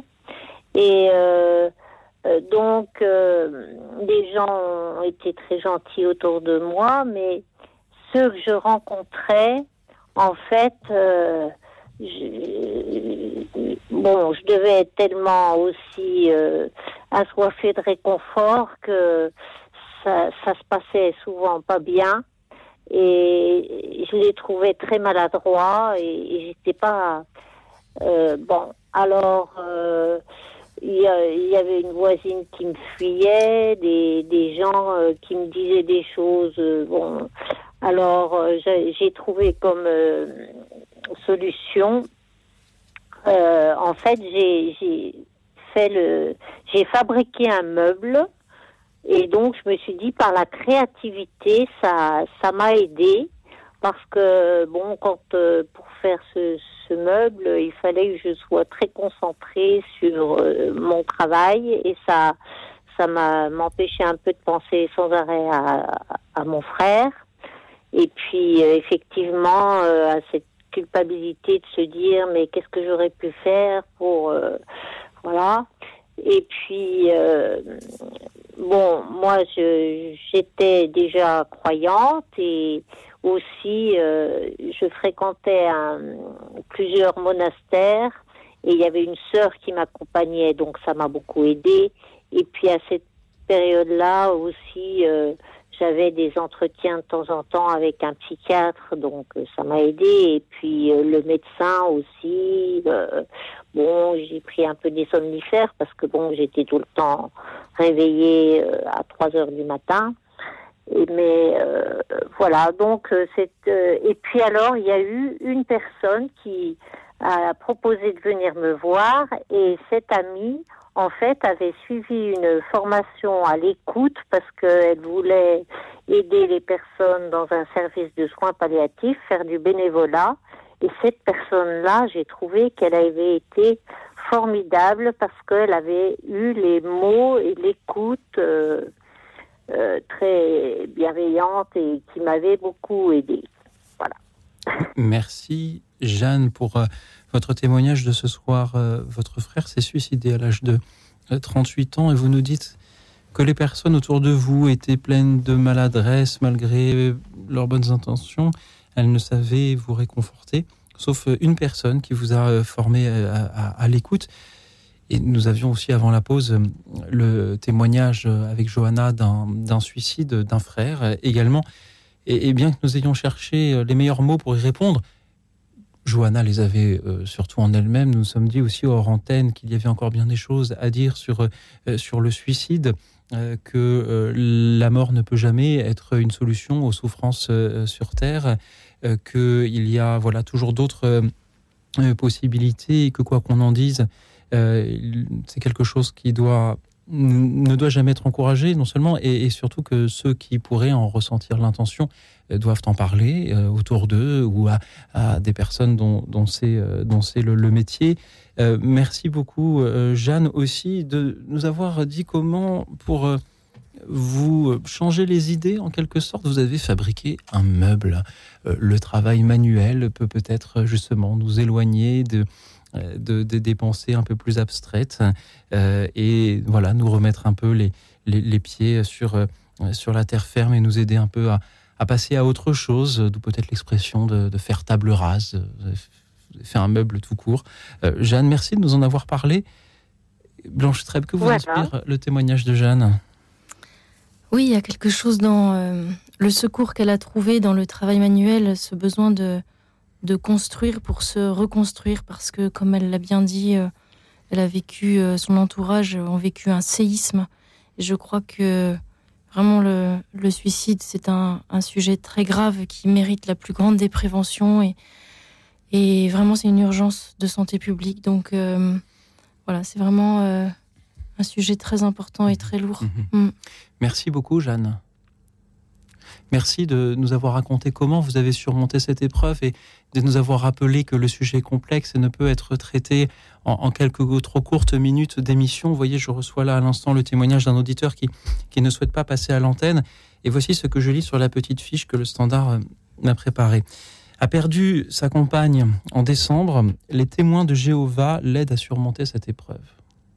Et évidemment, lorsque je, lis cela, je suis partagé entre le, plus grand respect que je dois avoir pour des personnes que je ne connais pas et l'a priori que j'ai toujours euh, des bonnes intentions de chacun, mais aussi euh, le souvenir que parfois, quand on est plongé dans une épreuve, et ce soir on témoigne de nos épreuves et de comment nous les surmontons, quand on est plongé dans une épreuve, certains peuvent avoir envie d'en profiter. Gardons-nous, nous, euh, chrétiens, euh, catholiques, protestants ou orthodoxes, d'utiliser la souffrance euh, d'autrui euh, pour euh, attirer en quelques mouvements que ce soit. D'ailleurs, quand on a des émissions où on parle d'évangélisation, je demande toujours aux invités, mais comment faire pour euh, évangéliser sans profiter de la souffrance euh, d'autrui? Et gardons-nous de ceux qui profitent de, celle-ci de quelque manière que ce soit. Merci à cet auditeur qui a, appelé pour me donner l'idée d'en parler également. Merci encore à vous, Jeanne. Merci à Michel qui nous rejoint depuis Nancy. Bonsoir, Michel. Bonsoir. Allô Michel, merci d'être avec nous. Vous vouliez, je crois, nous lire quelque chose. Oui, je voulais vous lire un magnifique euh, poème sur euh, sur l'amour qui est le qui est le centre hein, de, de la vie hein, euh, et qui vient d'un d'un poète libanais euh, qui s'appelle euh, Gibran. Euh, K de son prénom, hein. j'ai juste le prénom, mais Peut-être euh, parlez-vous de Khalil Gibran, Michel. ouais. Comment Vous voulez répéter le prénom? Khalil Gibran, ou Khalil si vous le prononcez à la française. Oui, c'est ça, c'est ça. Vous le connaissez euh, Ah, Je ne le connais pas euh, personnellement puisqu'il est mort il y a euh, bientôt un siècle, mais euh, Oui, nous avons déjà eu des auditeurs qui nous en ont lu quelques passages à cette antenne, surtout dans les émissions de lecture que nous avons la joie d'avoir chaque premier vendredi Ah, du mois. mais je suis toujours très heureux d'avoir en n'importe quel thème d'émission quelqu'un qui nous appelle pour nous dire mais sur ce thème j'ai une lecture à vous partager. Michel, que, pourquoi vous vouliez sur ce thème vous vous êtes vous dit tiens je vais lire un peu de Khalil Gibran ce soir dans Écoute dans la nuit? Michel. Parce que j'ai envie de, de transmettre ce, magnifique poème aux auditeurs. Et comme euh, le thème de votre émission, c'est c'est- la détresse, c'est les épreuves, ben, je trouve que il, vi- il vient il vient il vient bien à propos euh, de, de- J'en suis certain. Michel, merci beaucoup. Je vous propose. Excusez-moi, j'ai pas. Mais ne vous pas excusez pas, facile. Michel, bien au contraire. Alors, si vous n'avez pas la parole facile, ben, vous pouvez justement laisser le choix des mots à Khalil Gi- Gibran et nous lire ce poème. Voilà, mais euh, il est il est tellement beau que Que nous sommes impatients de l'entendre, Michel. il, il- il est il a dû être inspiré euh, directement par euh, par Jésus. hein. Allez-y, Michel. Euh, l'amour, donc l'amour, quand l'amour vous appelle, suivez-le, bien que ses sentiers soient raides et durs. Et quand ses ailes vous enveloppent, livrez- livrez-vous à lui, quoique le glaive dissimulé dans ses plumes puisse vous blesser. Et quand il vous parle, croyez en lui, bien que sa voix puisse briser vos rêves, comme le vent du nord dévaste le jardin. Car comme l'amour vous couronne, de même il vous crucifie. Et comme il est pour votre croissance, il est aussi pour votre émondage. Comme il s'élève jusqu'à votre fête et caresse vos plus, vos tendres branches qui frissonnent au soleil, de même dans vos racines, il descendra et les ébranlera dans leur adhésion à la terre. Tels des gerbes de blé, il vous rassemble en lui-même. Il vous herse pour vous mettre à nu. Il vous blute pour vous libérer de vos gousses. Il vous broie jusqu'à la blancheur. Il vous pétrit jusqu'à vous rendre souple. Et alors il vous assigne à son feu sacré, afin que vous deveniez pain sacré pour le festin sacré de Dieu. Merci, Michel. Nous avons juste parfois besoin de cette euh, poésie pour euh, surmonter euh, les épreuves. Et je vous remercie beaucoup de choisir de vous approprier le thème de ce soir de, de cette belle manière, tout simplement en, en nous lisant euh, ce poème qui s'y inscrit euh, si bien. Euh, Michel, merci beaucoup d'avoir été avec nous. Je vous en prie. Merci aussi. Euh, oui, vous vouliez ajouter quelque pardon. Oui, excusez-moi. euh, euh, il est. euh, euh, pas oui, toujours- De toute façon, si des auditeurs veulent se le procurer, ils peuvent toujours Bien sûr. Ils le joindront, ils le trouveront dans leur librairie préférée sans difficulté. Michel, merci d'avoir été avec nous euh, ce soir. Et merci. Je voudrais saluer de nouveau Johanna, que nous avions à l'antenne tout à l'heure, qui nous avait parlé du suicide de son frère en nous disant comment, en quelque sorte, ce suicide avait conduit à la sauver. Elle nous disait qu'elle s'est. qu'elle, bien sûr, ne cautionne pas le suicide par cette épreuve, c'est poser des, des questions existentielles. Bien sûr, Johanna, nous l'avions bien compris, vous êtes très bien exprimée. Euh, Johanna, euh, rassurez-vous, merci à vous. Merci encore à Michel de Nancy, merci à Catherine de Toulouse. Bonsoir Catherine. Bonsoir Louis-Phil et, et bonsoir à tout le monde, Euh, à votre euh, intervenante. Alors je ne sais plus le prénom. Elle s'appelle Blanche. Blanche. Bonsoir Blanche. Et puis euh, les auditrices, auditeurs, voilà, tout le monde. Euh, voilà. Alors moi je voulais témoigner euh, d'une euh, grossesse très difficile, d'un troisième enfant. Bah, il a 33 ans aujourd- aujourd'hui, bientôt 34 ans, au mois d'avril, le 29 avril, Cédric, où j'ai eu, euh, euh, pendant ma grossesse, j'ai attrapé la toxoplasmose.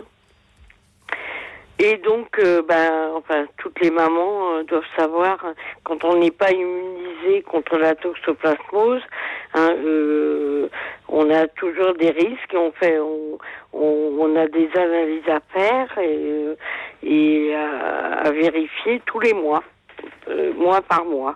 Et puis, se fait qu'au bout de trois mois et demi, euh, presque, oui, trois mois et demi à peu près, eh ben, j'ai attrapé la toxoplasmose, j'étais positive et, euh, et j'ai dû être face à, à garder mon enfant ou ne pas le garder, c'est-à-dire choisir un avortement ou, euh, décider de poursuivre ma grossesse mais avec beaucoup, beaucoup de, de médicaments, euh, d'antibiotiques, euh, avec des risques, bien sûr, que malgré tout, mon enfant soit aveugle et handicapé mental, ou l'un ou l'autre, ou les deux. hein. Et j'ai décidé de garder Cédric. Enfin, à l'époque, je savais même pas parce que euh, je voulais jamais savoir. euh, mes enfants, je les ai eus par césarienne et à l'échographie, je n'ai jamais voulu savoir quel était le sexe de mon enfant. Donc, je savais pas c'était une petite fille un petit garçon. Euh, il se fait que ça a été un petit garçon, mais euh, j'ai surmonté cette épreuve euh, malgré euh, des- euh, je vais vous dire, c'était un, quand même un, un parcours du combattant. Enfin, euh, des médicaments qui m'ont donné d'énormes effets secondaires. euh, et puis euh, de dire, ben moi, je vais garder mon enfant au gynécologue, de dire, euh, et j'ai eu de très bons gynécologues hein, qui ont été euh, vraiment formidables, mais pour eux, personne ne faisait le choix de garder son enfant quand on leur annonçait euh, euh, que que qu'elles avaient euh, les mamans, enfin une maman qui attendait un bébé euh, était atteinte de la toxoplasmose et que ça pouvait donner un enfant handicapé. Et donc, ben, j'ai même servi la science parce que euh, j'ai j'ai accouché, on m'a prélevé pour analyser, pour essayer de trouver un vaccin qui n'est toujours pas trouvé d'ailleurs. Euh, mon cordon ombilical, mon le- les os, enfin tout. Qui est devenu- On m'a demandé si je les autorisais euh, Oui. pour euh, bon. Et il n'y a toujours pas de vaccin, malheureusement. Hein. La rubéole, il y a un vaccin. Catherine Mais la Catherine, est-ce que vous toxoplasmose, il n'y en a pas. Mais c'était une, une épreuve Oui. qui s'est Catherine trouvée à moi et de prendre une décision Oui. très rapidement. Oui. Hein, parce qu'on ne vous laisse pas très longtemps pour décider. euh, mais euh, enfin, on m'a laissé un petit peu de temps quand même. hein. Mais j'ai répondu tout de suite quand j'ai été, euh, j'ai eu mes analyses. Que mon gynécologue m'a téléphoné chez moi pour me dire vos analyses sont très mauvaises, Madame Lose. Il faut que je vous voie tout de suite dans la journée. Euh, cet après-midi, il m'a téléphoné le matin. Catherine Euh, voilà. Catherine, Pardon. qu'est- qu'est devenu Cédric Eh bien, Cédric, il va très bien. Il est informaticien, il est ingénieur informaticien, et, euh, et puis il va bien. Et il nous a fait d'autres peurs euh, par ailleurs. euh, Mais il faudrait d'autres émissions pour les raconter. Catherine, voilà, merci il, beaucoup. il s'est de- au. Catherine, merci beaucoup d'avoir choisi la vie Mais et d'en témoigner ce soir. Catherine, c'était magnifique de vous entendre voulais, nous hein, le dire. Allez-y, Catherine, en, en euh, quelques Louis mots. Pour Oui. dire euh, mes gynécologues, je leur ai dit je vous fais confiance. Oui. Je fais confiance à la science, aux médicaments que je vais prendre. euh, toutes les difficultés que parce que j'ai quand même eu tous les Merci, 15 jours jusqu'à de mon l'avoir euh, dit. Merci de cette confiance. des échographies, des Et d'avoir encore une fois euh, choisi la vie, d'avoir surmonté euh, l'épreuve de cette maladie qui, menaçait euh, votre enfant. Je Oui. Mhm. croyais en Dieu et que je faisais aussi confiance en Dieu et je priais. Oui. J'avais été très interpellée. Catherine, merci de les avoir interpellés ainsi comme vous nous interpellez ce soir en nous racontant comment vous avez choisi la vie face à la maladie et comment votre enfant aujourd'hui va très bien. Blanche Trèbe, que vous inspirent ces paroles et je rappelle que vous êtes aussi euh, directrice de euh, la formation à Alliance Vita. C'est donc un sujet que vous connaissez. En quelques mots, Blanche Trèbe, que vous inspirent les paroles de Catherine? Bah, vous l'avez résumé en ces quelques mots. Choisis la vie, c'est la parole aussi, euh, c'est la première lecture aussi d'aujourd'hui du, du. Choisis la vie, donc c'est vraiment un très beau témoignage, voilà, de, de force de vie, de confiance, d'accueil de l'imprévisible.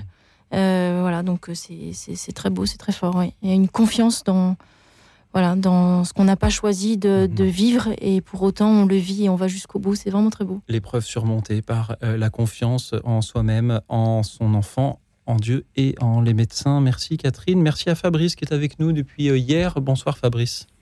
Oui, bonsoir Louis aussi, bonsoir frères et sœurs.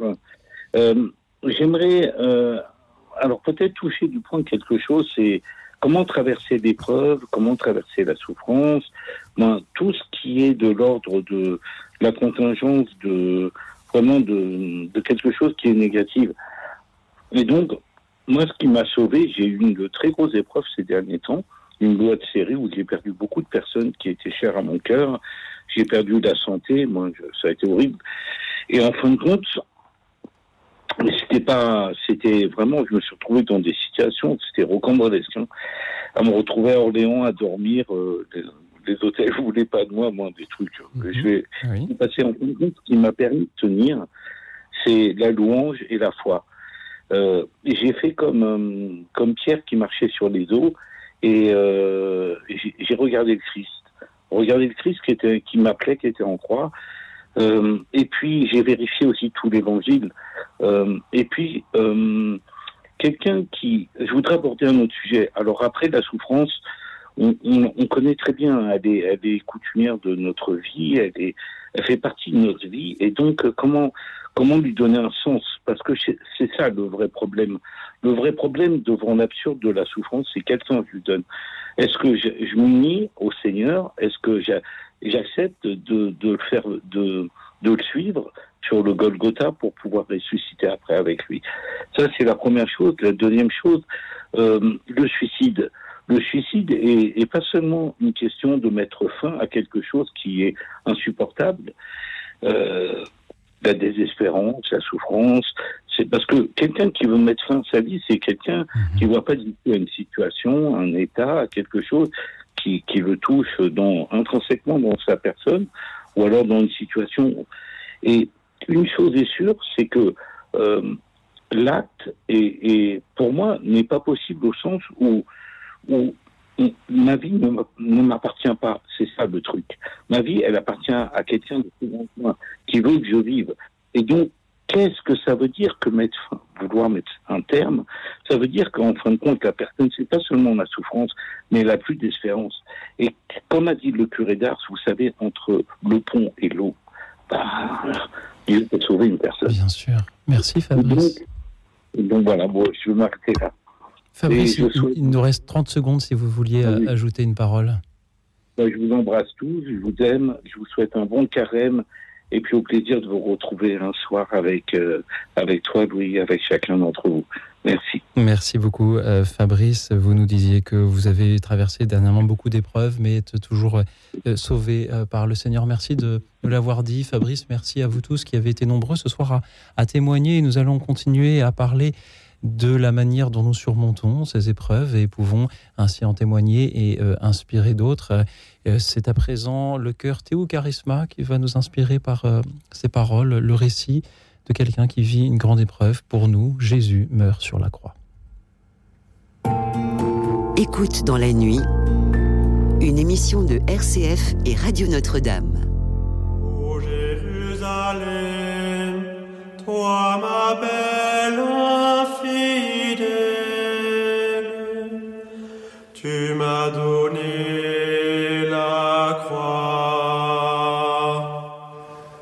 O Jérusalem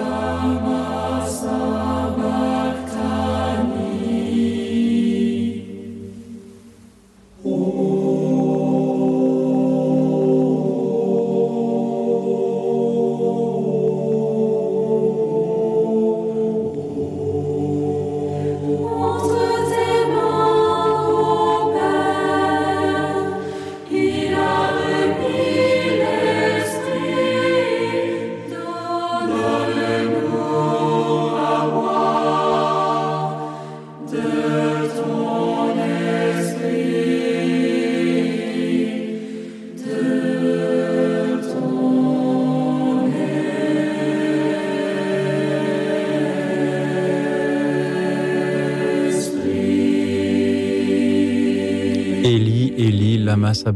Mon Dieu, mon Dieu, pourquoi m'as-tu abandonné? demande Jésus sur la croix.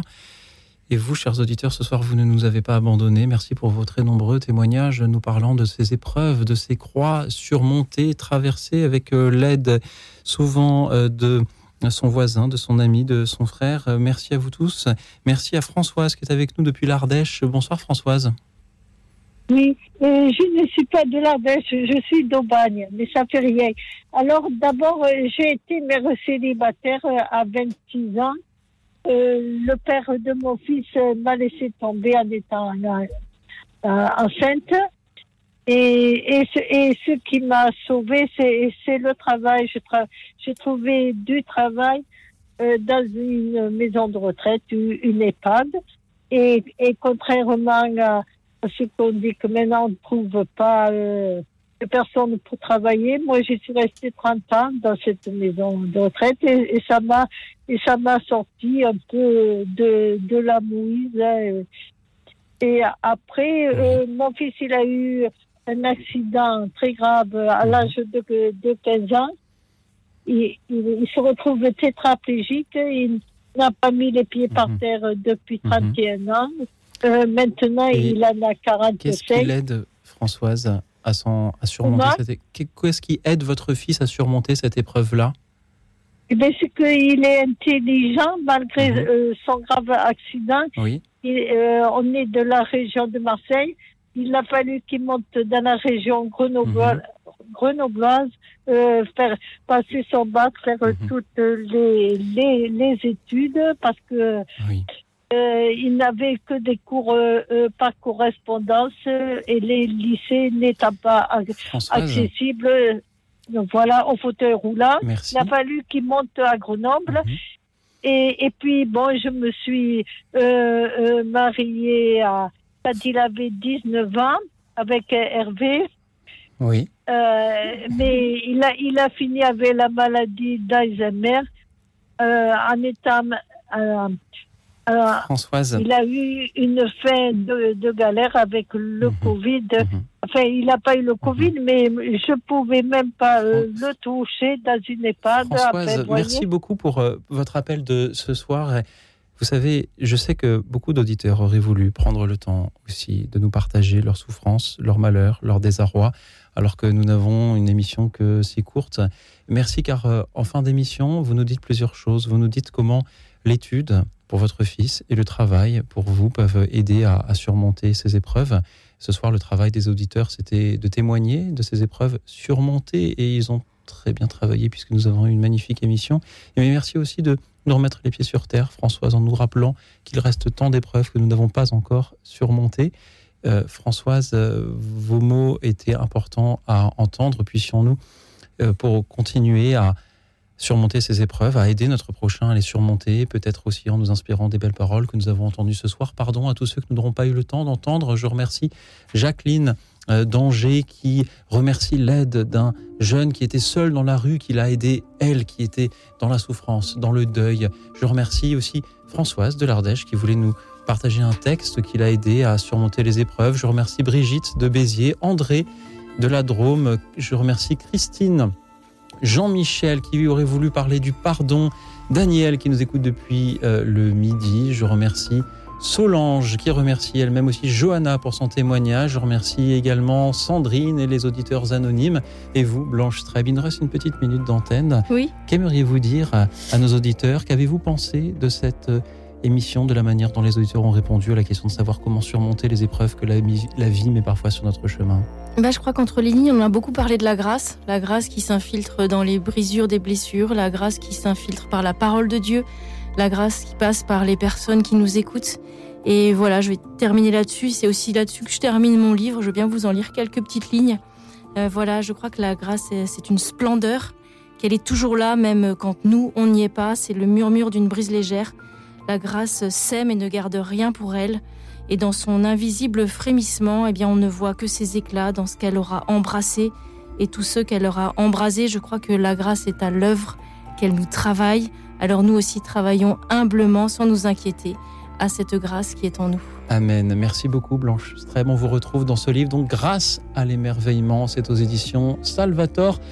Merci à vous tous pour vos appels qui ce soir nous ont élevés, comme chaque soir, et aidés à traverser ces épreuves que nous pouvons avoir à vivre et nous les vivrons encore mieux ensemble.